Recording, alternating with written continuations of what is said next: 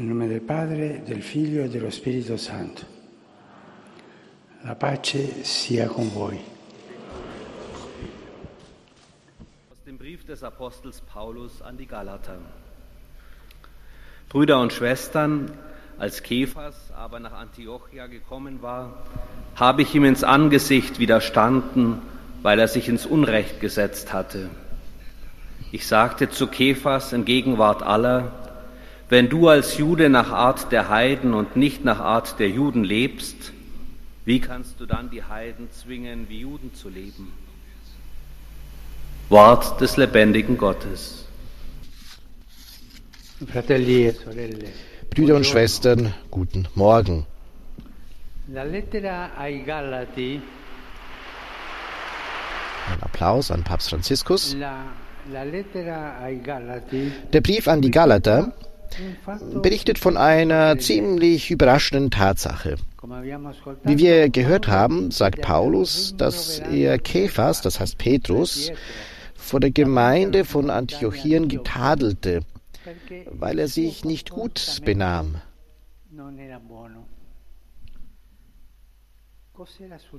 Was war da geschehen, das so schwerwiegend war, dass Paulus Petrus in solch harschen Worten ansprechen musste?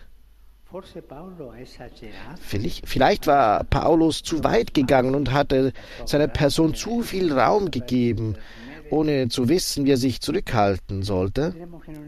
Wir werden sehen, dass dies nicht der Fall ist, sondern dass es einmal mehr um das Verhältnis zwischen Gesetz und Freiheit geht. Da müssen wir immer wieder drauf zurückkehren. Im Brief an die Galater erwähnt Paulus bewusst diese Episode, die sich Jahre zuvor in Antiochia zugetragen hatte. Er will die Christen dieser Gemeinden daran erinnern, dass sie auf keinen Fall auf diejenigen hören dürfen, die die Notwendigkeit der Beschneidung predigen und damit unter das Gesetz mit all seinen Vorschriften fallen. Erinnern wir uns, das sind diese Fundamentalisten, die da gekommen sind und haben ja ein bisschen Unruhe gestiftet und haben so den Frieden auch gebrochen. Oggetto della critica nei confronti di Pietro era il suo comportamento nella partecipazione alla mensa. Petrus würde für sein Verhalten am Tisch kritisiert. Das Gesetz verbot es einem Juden, mit Nichtjuden zusammenzuessen. Ma lo stesso Aber Petrus selbst war bei einer anderen Gelegenheit nach Caesarea in das Haus des Hauptmanns Cornelius gegangen, obwohl er wusste, dass er gegen das Gesetz verstieß. Er sagte, Gott hat mir gezeigt, dass niemand entweiht oder unrein genannt werden kann. Als er nach Jerusalem zurückkehrte, tadelten die beschnittenen Christen, die dem Gesetz Mose treu waren, Petrus für sein Verhalten. Aber er rechtfertigte sich, indem er sagte, "Ricordai ich habe an das Wort des Herrn gedacht, Signore che in dem diceva, es heißt, Johannes hat mit Wasser getauft, ihr aber sollt mit dem Heiligen Geist getauft werden. Wenn Gott ihnen die gleiche Gabe gegeben hat, die ihr uns für den Glauben an den Herrn Jesus Christus gegeben hat, wer bin ich dann, mich Gott in den Weg zu stellen? Erinnern wir uns, dass der Heilige Geist an jenem Moment Augenblick kam in dieses Haus des Cornelius. Etwas Ähnliches war auch in Antiochia in Anwesenheit von Paulus geschehen. Früher saß Petrus ohne Schwierigkeit mit den Christen, die aus dem Heidentum kamen, zu Tisch. Aber als einige beschnittene Christen aus Jerusalem in die Stadt kamen, tat er dies nicht mehr, um sich nicht ihre Kritik zuzuziehen. Ja, die kamen zum Judentum. Dies ist in den Augen des Paulus eine ernste Angelegenheit. Hm? Also er wollte sich nicht ihrer Kritik zuziehen, da muss man sich vorsichtig sein. Das ist, da, das muss man vorsichtig sein, eher schön, also schön dazustehen, als die Offenbarung zu verkünden. Nicht zuletzt, weil Petrus von anderen Jüngern nachgeahmt wurde, vor allem von Barnabas, der mit Paulus die Galater evangelisiert hatte. Unwissentlich hat Petrus mit seinem Verhalten eine ungerechte Haltung in der Gemeinschaft verursacht. Da war er nicht klar.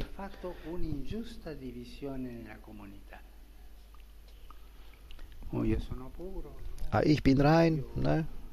Ich bin, ich gehe diesen Weg, das muss so sein, ne? so denkt man. Hm, naja. In seiner Rüge verwendet Paulus einen Begriff, der es uns ermöglicht, die Bedeutung seiner Reaktion zu verstehen.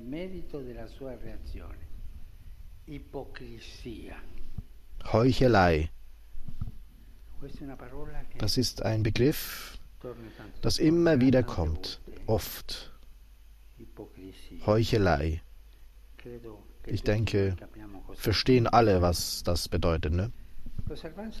Die Befolgung des Gesetzes durch die Christen hat zu diesem heuchlerischen Verhalten geführt, das der Apostel mit Nachdruck und Überzeugung bekämpfen will. Paulus war geradlinig. Er hatte seine Fehler, ganz viele. Ne? Sein Charakter war schrecklich, aber er war geradlinig. Was ist Heuchelei? Was bedeutet das? Wenn man kann sagen, wenn man sagt, ja, aber seid vorsichtig vor dem Heuchler.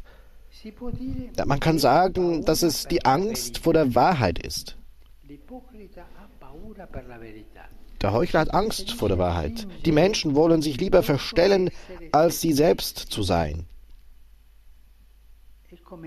Das ist so wie die, die, Seele zu schminken.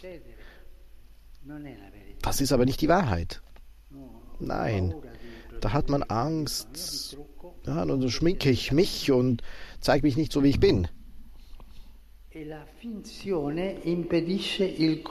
Die Verstellung verhindert den Mut, die Wahrheit offen auszusprechen, und so entzieht man sich leicht der Verpflichtung, sie immer und überall und trotz allem auszusprechen.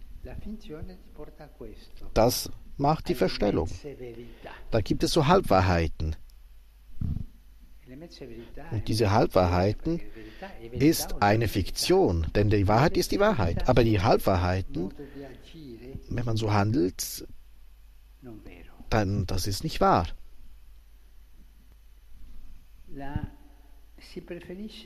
Da wie ich sagte, da möchte man lieber eben sich zu verstellen, als sich selbst zu sein. Und da, da, das verhindert uns, den Mut zu haben. Und, da, und das verhindert uns, unseren Auftrag zu erfüllen. Immer die Wahrheit zu sagen. Wahrhaftig zu sein und immer die Wahrheit zu sagen. Auch immer in einem Umfeld, in dem die zwischenmenschlichen Beziehungen unter dem Banner des Formalismus gelebt werden, verbreitet sich der Virus der Heuchelei leicht. Ja, dieses Lächeln, ne, dieses aufgesetzte Lächeln, das kommt aus dem Herzen. Da versucht man da mit allen recht umzugehen das geht so nicht immer. In der Bibel gibt es mehrere Beispiele, in denen Heuchelei bekämpft wird. Ein schönes Beispiel ist das des alten Eleazar, der so tun sollte, als würde er Fleisch essen, das heidnischen Göttern geopfert wurde, um sein Leben zu retten. So tun, als ob er das essen würde. Oder so zu tun, als ob er Schweinefleisch essen würde. Und, aber die Freunde haben ja was anderes vorbereitet. Er war 90 Jahre alt. Aber der gottesfürchtige Mann erwiderte, es ist unseres Alters nicht würdig, sich zu verstellen. Und es besteht die Gefahr, dass viele junge Männer, die meinen, Eliasar sei mit 90 Jahren zu fremden Sitten übergegangen, sich ihrerseits wegen seiner Verstellung um seinetwillen das Leben verlieren.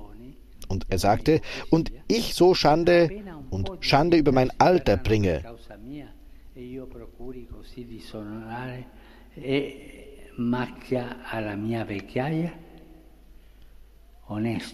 Der war ehrlich. Er geht nicht diesen Weg der Heuchelei ein. Was für eine schöne Seite, über die man nachdenken kann, um von der Heuchelei wegzukommen. Die Evangelien berichten auch von mehreren Situationen, in denen Jesus diejenigen scharf zurechtweist, die nach außen hin gerichtet erscheinen, aber in ihrem Inneren voller Falschheit und Ungerechtigkeit sind. Wenn man aus dem, dem 23. Kapitel aus dem Matthäusevangelium sieht, dann gibt es so oft ähm, Stellen, in denen Jesus von Heuchlern spricht. Der Heuchler ist ein Mensch, der vorgibt, schmeichelt und betrügt, weil er mit einer Maske auf dem Gesicht lebt und nicht den Mut hat, sich der Wahrheit zu stellen. Deshalb ist er zu wahrer Liebe nicht fähig. Er beschränkt sich auf ein Leben in Selbstsucht und hat nicht die Kraft, sein Herz offen zu zeigen. Es gibt viele Situationen, in denen Heuchelei auftreten kann. Oft versteckt es sich am Arbeitsplatz, wo man versucht, freundlich zu seinen Kolleginnen und Kollegen zu sein, während der Wettbewerb dazu führt, dass man sie von hinten angreift. In der Politik gibt es nicht selten Heuchler, die eine Spaltung zwischen der öffentlichen und der privaten Sphäre erleben. Und dann insbesondere die Heuchelei der Kirche, die ist sehr verabscheuungswürdig. Ach, das ist aber leider so. Das gibt, es gibt leider die Heuchelei der Kirche. Und es gibt so viele Christen, die und Diener der Kirche, die so Heuchler sind. Wir sollten niemals die Worte des Herrn vergessen. Eure Rede sei ja, ja, nein, nein. Das Meer ist von dem Bösen. Brüder und Schwestern, denken wir heute über das, was Paulus verurteilt, die Heuchelei. Und Jesus verurteilt die Heuchelei. Wir müssen keine Angst davor haben, wahrhaftig zu sein und die Wahrheit zu sagen und die Wahrheit in unserem Herzen zu haben und uns mit der Wahrheit auseinanderzusetzen. Ein Heuchler kann nicht lieben. Anders zu handeln bedeutet, die Einheit der Kirche zu gefährden, die Einheit, für die der Herr selbst gebetet hat. Dankeschön.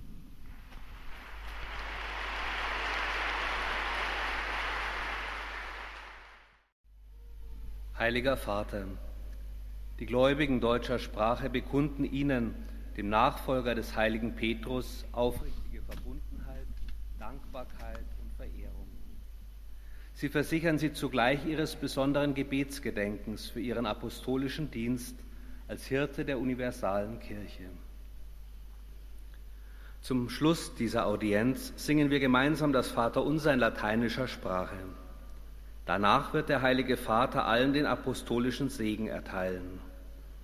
Gern schließt er darin ihre Angehörigen ein, besonders die Kranken, die Kinder und die älteren Menschen. Zugleich segnet er auch die Rosenkränze und die übrigen Andachtsgegenstände, die sie dafür mitgebracht haben.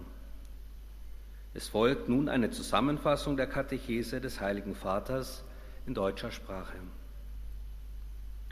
Liebe Brüder und Schwestern, im Galaterbrief berichtet Paulus davon, wie er Kephas, also Petrus, vor der versammelten Gemeinde von Antiochia zurechtgewiesen hatte. Im Hintergrund stand auch hier die Frage, ob und inwieweit das alte Gesetz für die jungen Christengemeinden bindend sei. In diesem konkreten Fall kritisiert Paulus dass Petrus früher ohne Schwierigkeiten mit den Christen, die aus dem Heidentum kamen, zu Tisch saß, obwohl dies vom Gesetz her verboten war, dies dann aber plötzlich nicht mehr tat, weil er sich vor der Kritik einiger beschnittener Christen aus Jerusalem fürchtete. Andere Jünger hatten Petrus darin nachgeahmt und somit war in der Gemeinde eine Spaltung entstanden. Paulus missbilligt dieses Verhalten Petri und beschuldigt ihn der Heuchelei. Heuchelei aber kommt aus der Angst vor der Wahrheit. Der Heuchler versteckt sich hinter einer Maske, weil er nicht den Mut hat, sich der Wahrheit zu stellen. Er schafft es nicht, sein Herz offen zu zeigen und ist so auch nicht fähig zu lieben. Heuchelei ist ein weit verbreitetes Phänomen, leider auch in der Kirche. Wir sollten niemals die Worte des Herrn vergessen, eure Rede sei ja, ja, nein, nein. Was darüber hinausgeht, stammt vom Bösen. Sonst ist die Einheit der Kirche in Gefahr, die Einheit, für die der Herr gebetet hat. Cari fratelli e sorelle di lingua tedesca, chiediamo che lo Spirito Santo ci aiuti a vivere ciò che abbiamo riconosciuto nella fede come vero. Il Vangelo è credibile, ma noi cristiani dobbiamo impegnarci a testimoniarlo con autenticità. Dio vi custodisca e vi benedica. Liebe Brüder und Schwestern deutscher Sprache, bitten wir um den Heiligen Geist, der uns hilft, das zu leben, was wir im Glauben als wahr erkannt haben. Das Evangelium ist glaubwürdig. Wir Christen aber müssen uns darum bemühen, es authentisch zu bezeugen. Gott segne und beschütze euch.